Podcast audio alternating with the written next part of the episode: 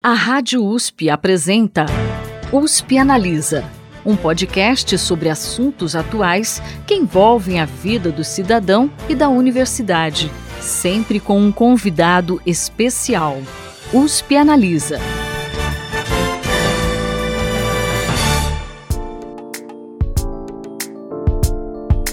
Olá, tudo bem com você? Aqui quem fala é Thaís Cardoso, jornalista do Instituto de Estudos Avançados Polo Ribeirão Preto da USP.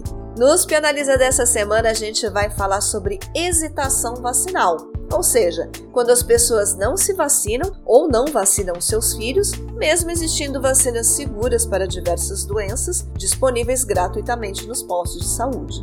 Quem conversa com a gente é a professora universitária e apresentadora do podcast Escuta Ciência, Letícia Sarturi Pereira. Ouve só o que ela falou sobre a queda nos índices vacinais brasileiros.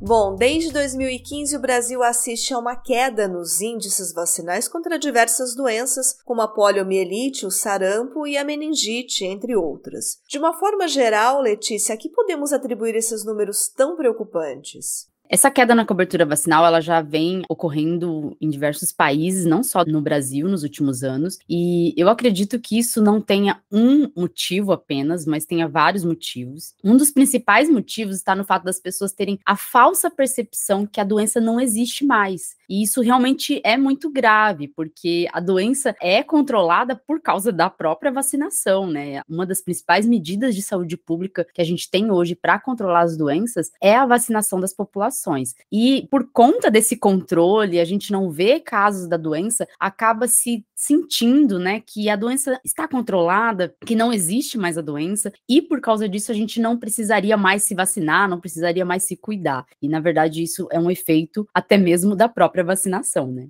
Além disso, a gente tem aqui no Brasil especificamente uma falta de organização no PNI, principalmente na atenção primária. Eu acho que isso já foi mais organizado em outra época. Nos últimos anos, com a queda de investimento na saúde, a gente teve uma desorganização muito forte na atenção primária. A atenção primária é aquela que é feita nos municípios, diretamente às pessoas, né, que estão usufruindo do serviço de saúde, que somos todos nós, né, toda a população. E essa atenção primária, ela se daria de maneira ideal para a gente prevenir queda em cobertura vacinal, se houvesse busca ativa das pessoas, uma busca ativa mesmo de pessoas que não se vacinaram, um cadastro e uma organização de um sistema mais adequado para rastrear esses casos de pessoas que não se vacinaram e tentar entender esses motivos, para buscar essas pessoas mesmo para que retornem a posto de saúde ou para fazer um esquema completo de vacinação ou então para se vacinar com vacinas que elas não tomaram ainda. Além disso, a gente teve aqui no Brasil especificamente, desde 2015, um corte acentuado na saúde que vem acontecendo e cada vez de maneira mais progressiva, né? A gente está tendo cortes cada vez maiores maiores em saúde. Por exemplo, desde 2019 a gente tem um corte em campanha de vacinação, em comunicação de campanha de vacinação. Isso é muito grave, porque as pessoas às vezes deixam de se vacinar porque não sabem, não lembram da vacina. E a campanha também serve não só como informação, mas também serve como um lembrete, né, sobre essa vacina, sobre a vacina que não foi tomada, sobre a dose que faltou. Então, é, isso seria muito importante. Mas tem um outro motivo também que é importante a gente falar, que é a exigência exigência de carteirinha de vacinação completa, com a vacinação em dia, para matrícula escolar. Eu acredito que isso não tem sido seguido em boa parte dos colégios, escolas privadas, né, no Brasil. A gente tem uma multiplicação de escolas privadas nos últimos anos, e essa falta de exigência da carteirinha de vacinação pode implicar também na ausência da vacinação. Muitos pais só vão se lembrar, às vezes, quando alguém exigir, e não por serem anti-vacina, né, somente por esquecimento mesmo.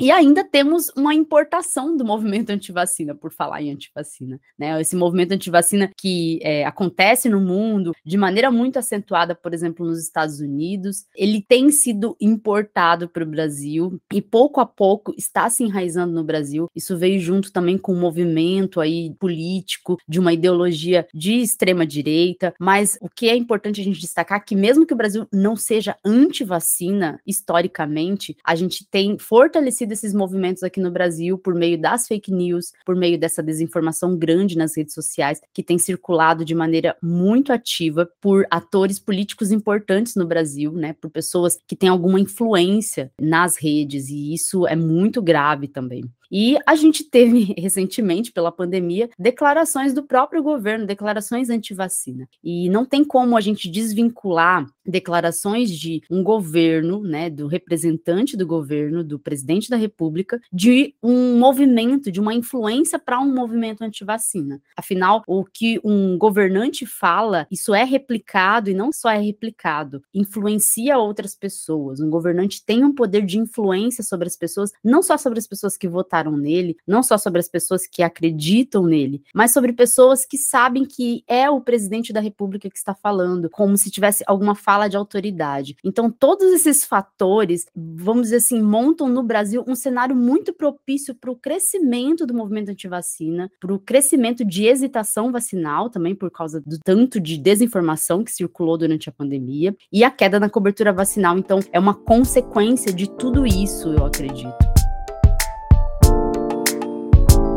Bem preocupante esse cenário que a Letícia desenhou aí, né? Bom, se você quiser saber mais o que ela contou nessa entrevista, o USP Analisa está disponível na íntegra lá no Spotify, no Deezer, na Amazon Music, na Apple Podcasts, no Google Podcasts e também no canal do Instituto de Estudos Avançados Paulo Ribeirão Preto da USP no YouTube.